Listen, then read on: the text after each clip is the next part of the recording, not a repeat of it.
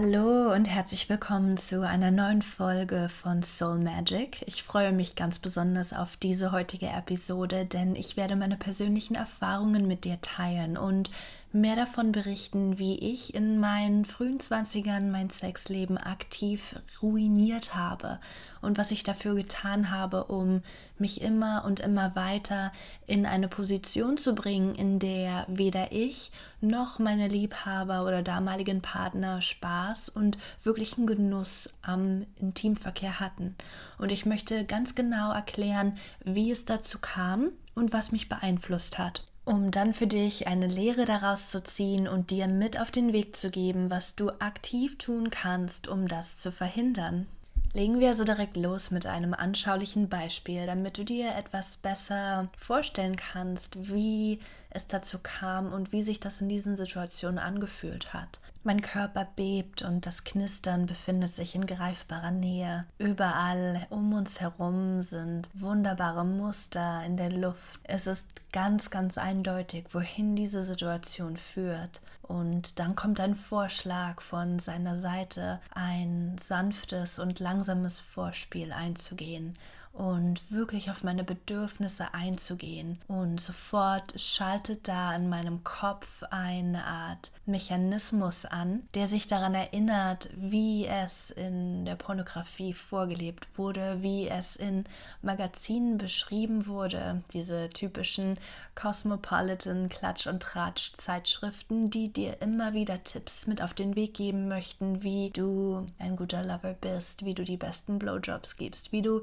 richtig auf ihn eingehst, damit er dich wie eine Göttin behandelt und was du kurz gesagt, an dir ändern musst, damit du es wert bist, damit du geliebt und genommen werden kannst, genauso wie du es dir nur wünschst. Und hier kam der Einfluss zurück. Hier bemerkte ich, dass etwas nicht so lief, wie ich es kannte und wie es immer beschrieben wurde, also musste ich daran etwas ändern. Und anstatt auf dieses liebevolle Vorspiel einzugehen, was so auf mich und meinen Orgasmus bedacht war, habe ich die Situation in die andere Richtung gelenkt und den puren Genuss die Ekstase, diese orgasmische Fähigkeit, total im Hier und Jetzt zu schweben, manipuliert. Ich habe selbst dafür gesorgt, dass dieser Moment kaputt gemacht wird und langsam in meinen Händen zerbröckelt um dann direkt in die Penetration überzugehen.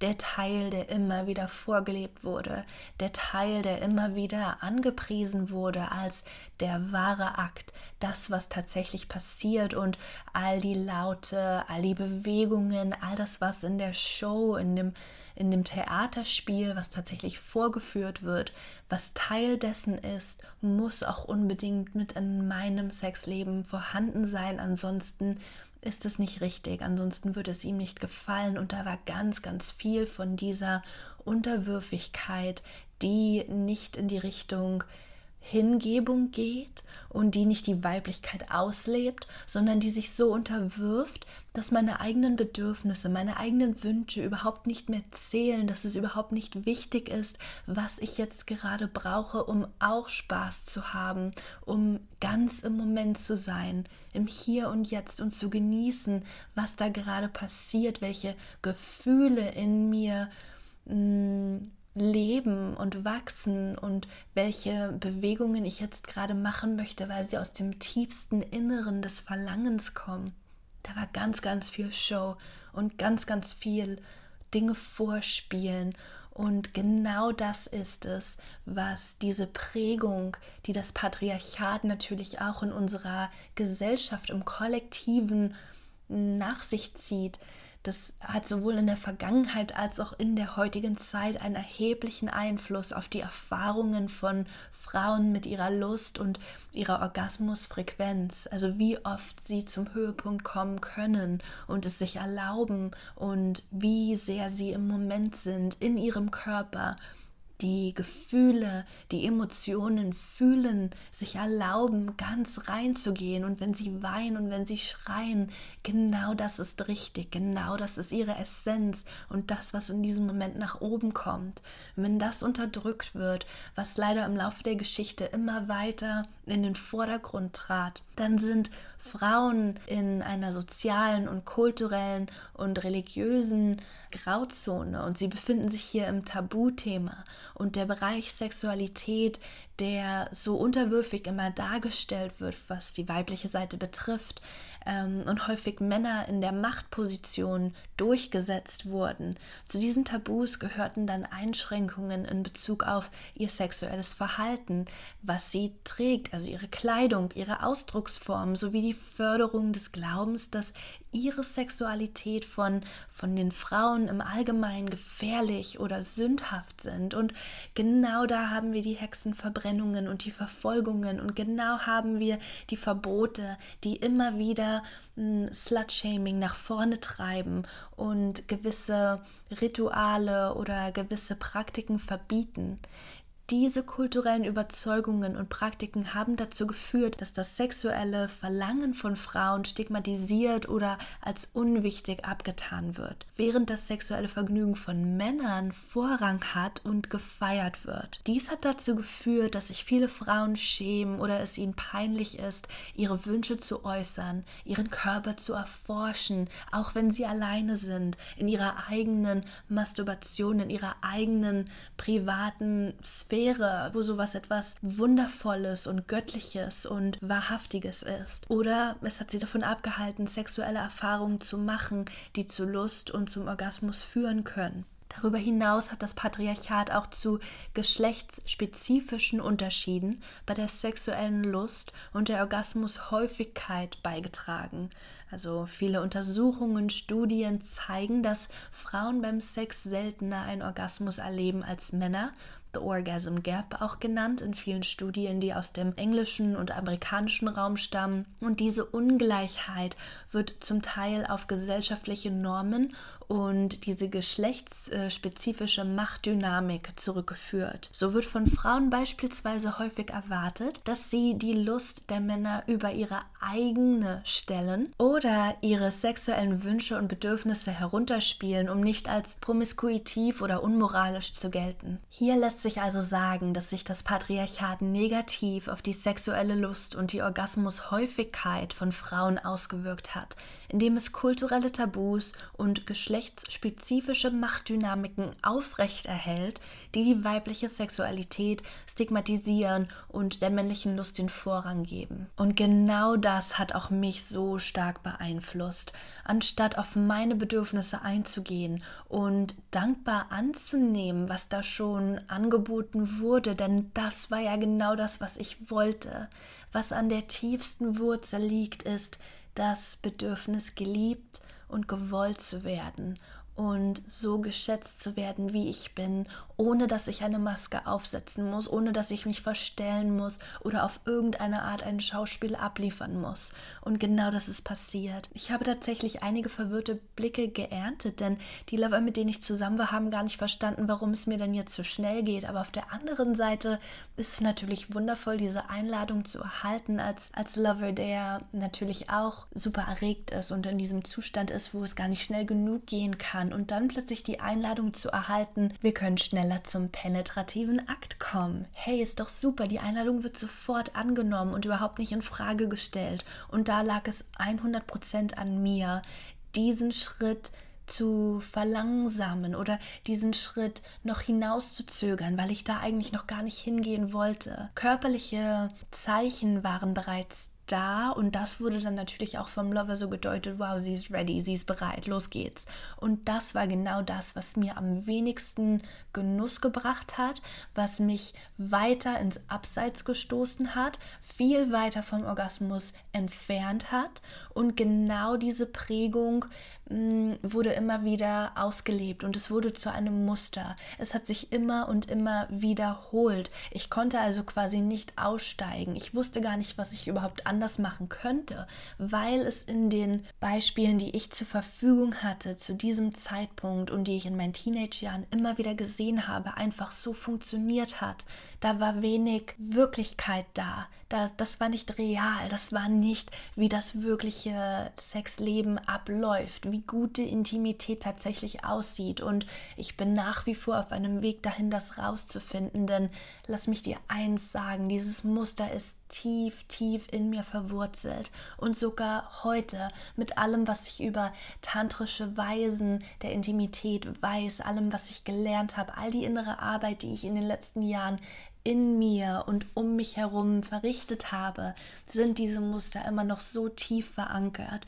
Und es kann, es kann nur in, in der Beziehung korrigiert werden. Es kann nur, wenn es sich auf dem Weg zum Geschlechtsakt befindet, wenn wir auf dieser Reise dahin sind, nur in diesen Momenten kann es auch korrigiert werden. Denn das ist in einer Beziehung geschehen, dieses Trauma oder diese falsche Verbindung von Ereignissen und wie es auszusehen hat, diese Idee und Vorstellungen, die da aufkamen. Und aus diesem Grund kann es auch wirklich nur in der Verbindung wieder neu definiert werden. Und somit habe ich meinem Partner mitgeteilt, dass ich mir von ihm wünsche, dass er ganz, ganz feinfühlig ist und wirklich spürt, wann friert sie ein? Wann erstarrt sie und hat diese Art Traumareaktion, wenn plötzlich nichts mehr geht und eine Art Maske aufgesetzt wird, um mitzuspielen und zu zeigen, dass ich da bin und dass ich es möchte und dann dieses Schauspiel beginnt.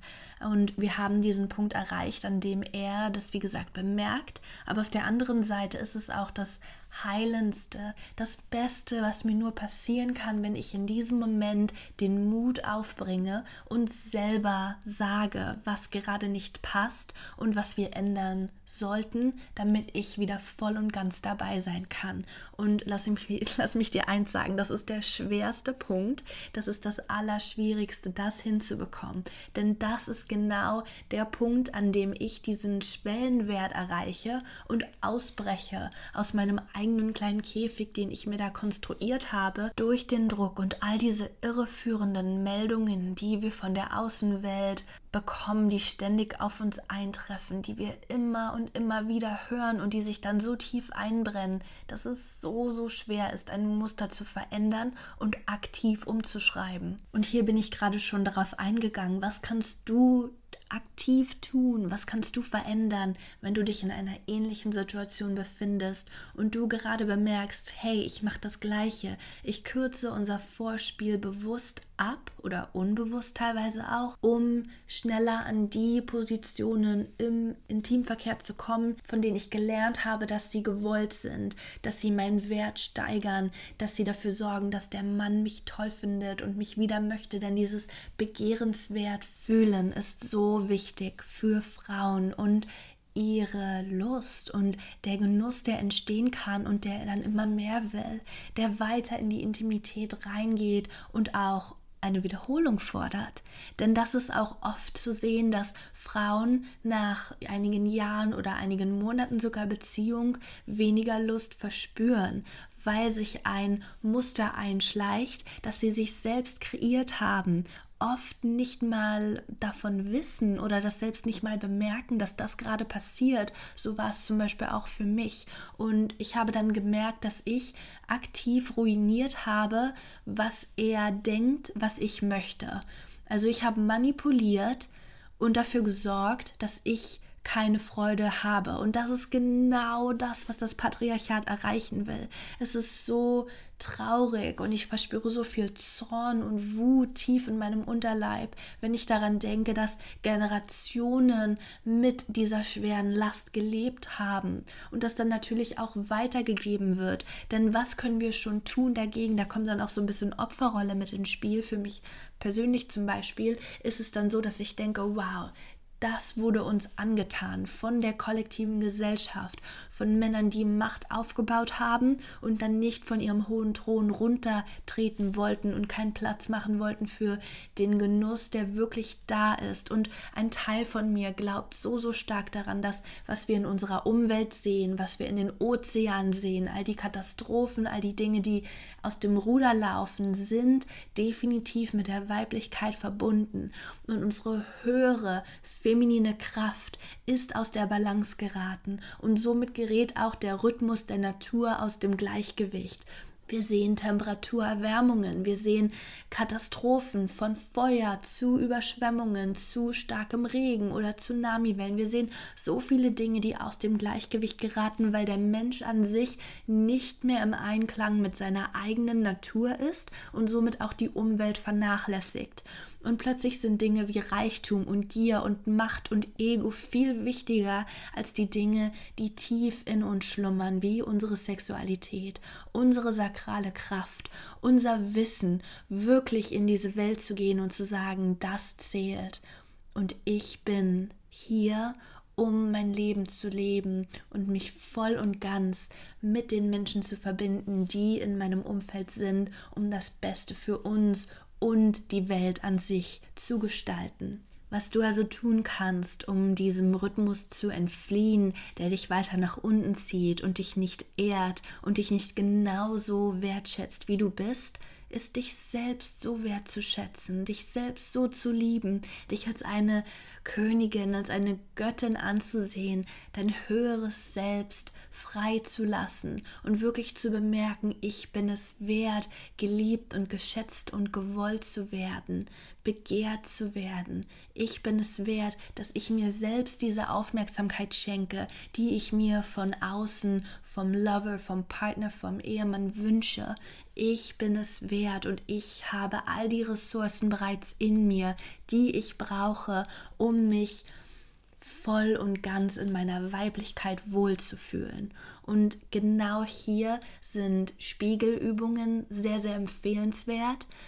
Mm, ich muss ganz ehrlich sagen, als ich damit begonnen habe, war es sehr lückenhaft und ich hatte große Schwierigkeiten, mir überhaupt selbst in die Augen zu schauen und zu sagen, was ich an mir toll finde und wie sehr ich mich wertschätze, wie sehr ich mich selbst liebe.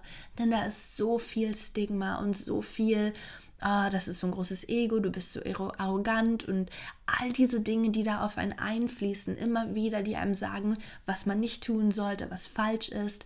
Mach dein eigenes Ding da draus. Also es ist eine große Einladung hier für dich, die Spiegelübungen aufzunehmen und dir selber Komplimente zu geben. Jeden Tag mach es Teil deiner Morgenroutine. Wenn du dich morgens im Bad fertig machst, denk nicht, oh, ich habe schon wieder Augenringe, meine Haut, Pickel, alles schlecht, oh, hier ist eine neue Falte, sondern genieße es, sag Danke und wertschätze alles, was du wahrnehmen kannst. Sei froh, dass du es überhaupt wahrnehmen kannst. Also geh wirklich ganz runter zum Kern. Geh runter zu den Dingen, die so banal und belanglos scheinen, dass sie es fast gar nicht mh, hm, schaffen, überhaupt in deine Gedankenwelt aufgenommen zu werden. Mach genau diese Dinge zu den besonderen, großen, Mm, Momenten, die du feiern kannst und zu den besonderen Merkmalen, die du so sehr an dir liebst und immer wieder nennen kannst. Und neben der Selbstliebe ist es auch so wichtig, dass du ein Gespräch führst. Wenn es ein neuer Lover ist, dann gestalte eine Routine, die schon direkt vor dem ersten Intimverkehr aufzeigt, was du magst und was du nicht magst. Sei ganz ungehemmt, versuche das Gespräch auf eine lockere Weise zu beginnen und wähle auch einen Moment, in dem ihr mehr Zeit habt, in dem ihr tiefer gehen könnt und kein Zeitdruck irgendwo im Hintergrund herrscht und ihr wirklich die Bedürfnisse und die Wünsche offen ansprechen könnt. Gerade am Anfang ist es so wichtig, viel und schnell übereinander und miteinander zu lernen um eine gesunde und starke Basis aufzubauen. Ihr kreiert in diesen Momenten das Fundament eurer Beziehung, sei es eine Partnerschaft, die wirklich monogam und langfristig ist, sei es eine Partnerschaft, die offen ist, die nur kurzfristig oder ähm, sehr lückenhaft stattfindet. Es ist ganz egal, wie das aussieht. Es ist ganz egal, wie viele Personen involviert sind.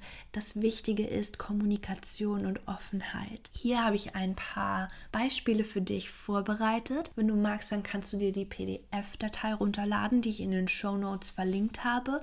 Und hier findest du ganz detaillierte Ansätze, wie du so ein Gespräch beginnen kannst, sollte das neu für dich sein und sollte das Scham oder eine gewisse Unsicherheit in dir hervorrufen. Und somit wünsche ich dir eine tiefgreifende Erfahrung mit dieser sexuellen Offenheit, mit dieser Ekstase und wie gesagt eine riesengroße Einladung für dich hier zu wachsen und dich hier weiterzuentwickeln, denn genau diese Offenheit, Dinge anzusprechen, das ist dein Ticket in die orgasmische Vielfalt, die da liegt. Du hast so viele Möglichkeiten mit einem weiblichen Körper auf energetischer, auf emotionaler Ebene und natürlich auch auf körperlicher Lust und Hingebung zu erfahren. Also nutze diese Chancen, nutze diese wundervolle Gelegenheit, die du von Mutter Natur erhalten hast, alle Dinge auszuprobieren und alle Dinge einzubeziehen. Natürlich immer mit gegenseitiger Zustimmung. Mach das wirklich deine oberste Priorität,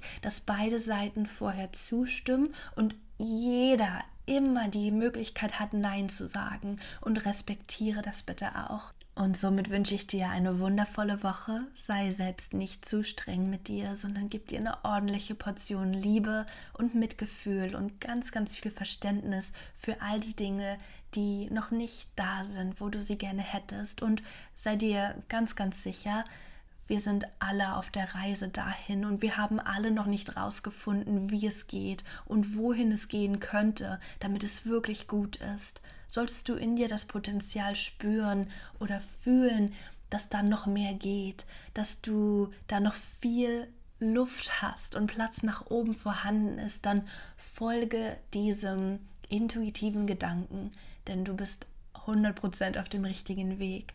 Und wir hören uns nächste Woche. Ich hoffe, diese Tipps und Hinweise haben dir geholfen und werden dir dabei helfen, dich mehr zu öffnen auf dieser Reise ins Unbekannte und in den Genuss. Bis nächste Woche. Mein Name ist Sandra und das war Soul Magic, dein Podcast zum Erwachen der tiefen sexuellen Lebenskraft. Loco, so